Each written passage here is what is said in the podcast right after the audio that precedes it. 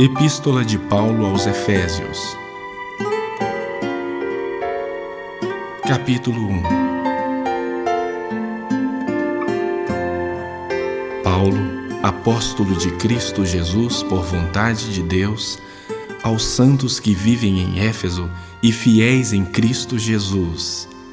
Graça a vós outros e paz da parte de Deus, nosso Pai, e do Senhor Jesus Cristo. Bendito Deus e Pai de nosso Senhor Jesus Cristo, que nos tem abençoado com toda sorte de bênção espiritual nas regiões celestiais em Cristo, assim como nos escolheu nele antes da fundação do mundo para sermos santos e irrepreensíveis perante Ele. E em amor nos predestinou para Ele, para adoção de filhos por meio de Jesus Cristo, segundo o beneplácito de Sua vontade, para louvor da glória e de Sua graça, que Ele nos concedeu gratuitamente no amado, no qual temos a redenção pelo Seu sangue, a remissão dos pecados, segundo a riqueza da Sua graça, que Deus derramou abundantemente sobre nós em toda a sabedoria e prudência desvendando-nos o mistério da Sua vontade, segundo o seu beneplácito que propusera em Cristo, de fazer convergir nele, na dispensação da plenitude dos tempos, todas as coisas, tanto as do céu como as da terra. Nele digo, no qual fomos também feitos herança, predestinados segundo o propósito daquele que faz todas as coisas conforme o conselho da Sua vontade, a fim de sermos para louvor da Sua glória. Nós, os que de antemão esperamos em Cristo, em quem também vós,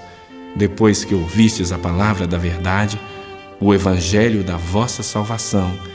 tendo nele também crido, fostes selados com o Santo Espírito da promessa, o qual é o penhor da nossa herança até o resgate da sua propriedade, em louvor da sua glória. Por isso, também eu, tendo ouvido a fé que há entre vós no Senhor Jesus e o amor para com todos os santos, não cesso de dar graças por vós, fazendo menção de vós nas minhas orações, para que o Deus de nosso Senhor Jesus Cristo, o Pai da Glória, vos conceda espírito de sabedoria e de revelação no pleno conhecimento dele. Iluminados os olhos do vosso coração, para saberdes qual é a esperança do seu chamamento, qual a riqueza da glória da sua herança nos santos e qual a suprema grandeza do seu poder para com os que cremos, segundo a eficácia da força do seu poder, o qual exerceu ele em Cristo, ressuscitando dentre os mortos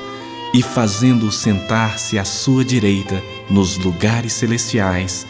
acima de todo o principado e potestade e poder e domínio e de todo nome que se possa referir não só no presente século, mas também no vindouro. E pôs todas as coisas debaixo dos seus pés, e para ser o cabeça sobre todas as coisas, o deu à Igreja, a qual é o seu corpo,